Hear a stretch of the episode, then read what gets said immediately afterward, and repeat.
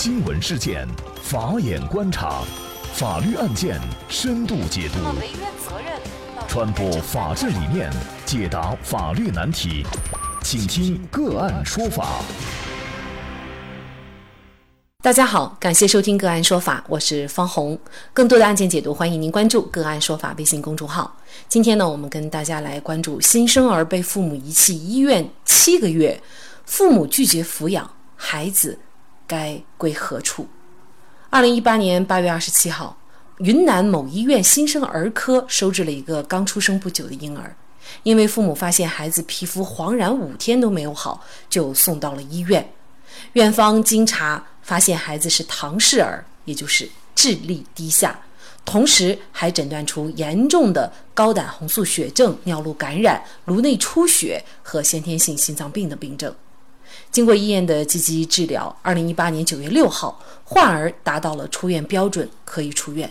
但是患儿的父母认为是医院产科在产检过程当中没有检出患儿是唐氏儿，院方有过错，应当予以赔偿，唯有拒绝探视患儿和办理出院手续。因此呢，患儿被遗弃在新生儿科病房将近七个月，产生了大额的住院医疗费用和生活费用，并且给科室的正常工作造成了严重影响。同时，据2010年中国儿童福利政策报告不完全统计显示，我国每年约有十万名儿童被遗弃，而医院是婴儿被遗弃的重要场所，这其中又以病残和欠缴医疗费用的婴儿居多。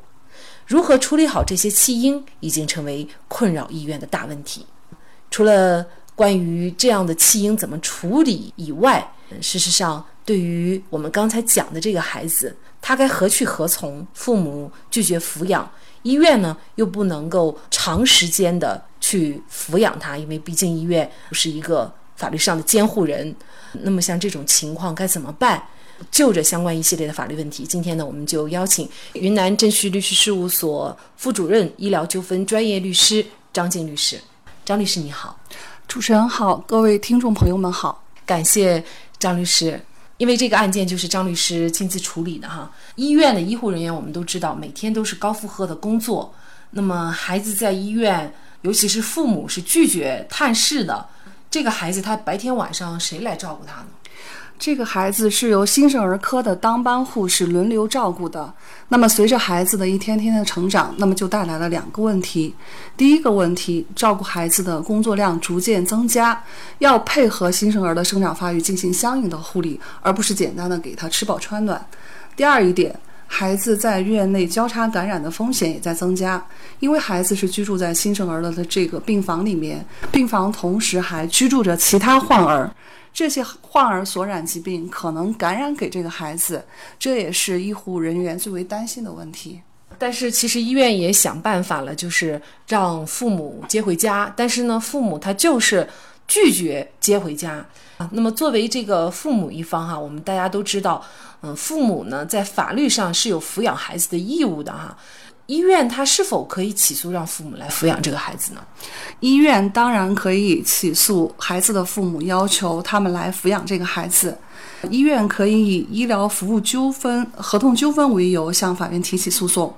那么要求法院判决这个被遗弃的患儿的法定监护人向医院支付医疗费用、抚养费用，并领回这个患儿进行抚养。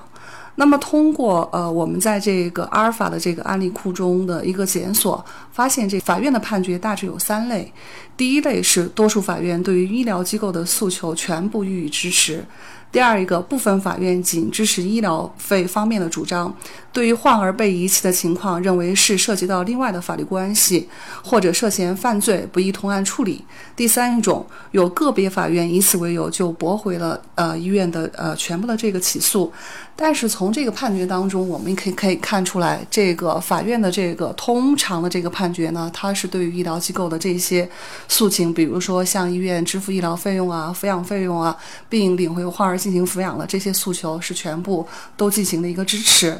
那么医院当然是可以起诉，但是呢，这就有一个问题，就是即便法院判决患儿的父母应当抚养这个患儿，但是在实际的这个执行过程当中，在实操当中呢，也很难被执行。那么就是因为这个涉及行为问题，呃，如果说是生效的判决，他不予进行履行的话了嘛，其实在实践当中、实操当中也很难有更好的方法来处理。我们大家就会有疑问哈，就是你父母本来就是应该有义务去抚养孩子的，你不抚养，为什么法律没有行之有效的措施？呃，我们可能也会想到一个叫遗弃罪哈，呃，你父母不管孩子，你是不是就应该承担这这样的一个罪名呢？啊，可以的。呃，医院也可以向公安机关举报，由国家权力机关对被遗弃患儿的法定监护人视情节严重程度采取治安处罚，或者是追求追究他的这个刑事责任。遗弃罪是指负有抚养义务的人对年老、年幼、患病或者其他没有独立生活能力的人拒绝抚养，情节恶劣的行为。但是因为情节恶劣，他没有。客观的一个标准，所以公安机关在立案的时候非常审慎，立案的难度也很大。同时，我们也查到，就是医院也会以刑事自诉人的这个身份，通过刑事附带民事诉讼的方式控诉被遗弃患儿的这个法定监护人的这样的一个责任，但是通常法院会裁定不予受理。呃，原因是因为遗弃案属于人民法院可以受理的被害人有证据证明的轻微刑事案件的八类案件之一，也就是我们通常说的自诉案件。但是对于自诉案件呢，被害人有权向人民法院直接起诉。被害人死亡或者是丧失行为能力的，那么是由被害人的法定代理人、近亲属向法院提起诉讼，那么法院应当受理。医院因为他既不是这个患儿的法定代理人，也不是患儿的近亲属，所以。他的一个自诉的主体的这个资格通常是不适格，那么法院也往往这个医院的这个自诉主体不适格为由，然后裁定驳回医院的这个自诉请求。难道面对这个问题就没有办法了吗？嗯，当然了。前提哈，我们还有一个可能没有谈到一个关键问题哈，就是父母不把这个孩子领回家，那么他们有一个观点，他们认为呢，患儿的父母啊，在怀孕前唐氏检查呢是必须的，那么为什么没有提前检查出来？这样呢，就可能避免自己生出一个严重缺陷、身患疾病重病的这样的一个婴儿哈。所以呢，院方有过错，那本就应该承担责任。您怎么看这个问题呢？我们都说医学它是一门遗憾。的科学没有任何一个检测手段可以百分之一百的预测疾病，唐氏筛查也是如此。唐氏筛查是唐氏综合症产前筛选检查的简称。目的是通过化验孕妇的血液，并结合孕妇的年龄、体重、孕周等方面来判断患儿患先天愚型神经管缺陷的这个危险系数。所以大家听清了，这里只是一个危险系数。唐筛有问题的妈妈，孩子不一定有问题；同样，含唐筛没有问题的妈妈，孩子不一定就没有问题。所以，这个唐氏儿童的综合症的这个患这个疾病呢，是儿童本身的这自身的这个疾病引发的。那么，跟医院的是否进行唐筛跟唐筛的这个检测的这个结果没有一个直接的相关性，所以我认为医院在这一方面他是没有责任的。那么有可能他这个检查结果可能人为的原因不准，或者是说呢检查结果确实是存在唐氏儿的可能性特别大，那么这个时候呢医院也还是建议生产。那么一旦生下来确实是唐氏儿的话，那么院方要不要担责呢？首先，医院在这里，它并不是建议生产，就患者这一方，他是有一个知情权跟一个选择权。那么医院会把结果通知给孕妇本人，那么还是由她本人来选择是否要产下这个 呃我们说的指标比较高的这样的一个患儿。那么选择权在于孕妇，那么她如果决定生下来，那么她就应该承担这个后果。对，刚才说到这种弃婴啊，其实不仅仅是这一例，那么这些婴儿被遗弃在医院以后，是不是？就没有办法解决这些孩子的一个去处了呢？或者说，作为他们的父母，难道真的就逍遥法外吗？嗯，也不是这样来理解。被遗弃的这个患儿，我们说他通常是有两种情况。一种呢是遗弃在这个医院之后，就是再也找不着他的父母，联系不上了。对于这部分的患儿，我们可以把他送到这福利院呢，或者是相应的这个社会救助机构，那么给他们后续的这个生活安排有一个保障。